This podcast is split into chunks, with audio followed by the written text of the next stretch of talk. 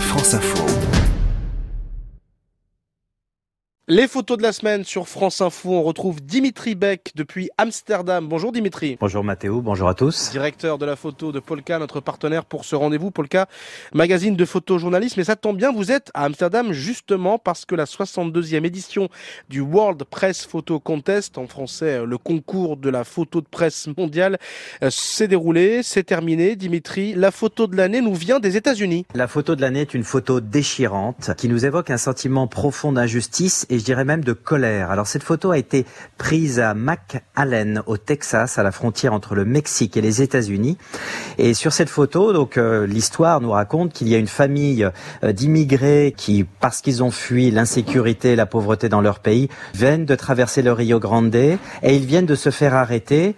Et là, un photographe donc euh, voit une mère et sa fille de deux ans qui se font qui se font arrêter et, et fouiller. Alors au moment de la fouille, l'agent de, de, des des frontières a demandé à la personne de déposer la fille de deux ans à terre, qui d'un seul coup se met en pleurs, de, voulant impérativement rester dans les bras de sa mère. Et le photographe John Moore était là à ce moment-là. Il a été saisi par cette scène qui l'a bouleversé.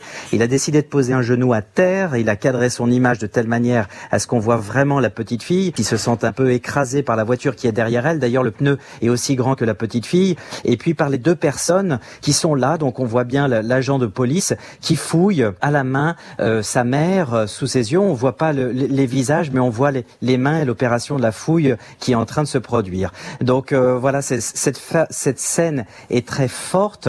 John Moore, le photographe américain qui a saisi ce moment et qui donc a eu avec cette image la photographie de, de l'année, m'a raconté quand je l'ai interviewé qu'il a senti que la photo serait plus forte s'il se mettait au niveau de la petite fille, mhm. finalement à sa perspective, de telle manière à, à ressentir, d'avoir une émotion encore plus forte dans l'image. Et puis cette photo euh, avait également un contexte. Cette photo date du 12 juin 2018 et ça fait déjà plusieurs euh, mois que Trump et son administration parlent de tolérance zéro.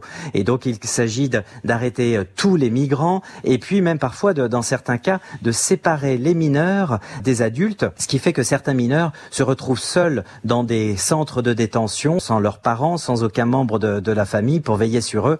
Et donc voilà, d'une certaine manière, cette photo est, est véritablement le symbole euh, de la situation aux États-Unis qui, qui, qui, perdure depuis à, à, peu près maintenant un an et demi. Alors cette image a été virale, elle a touché énormément de gens.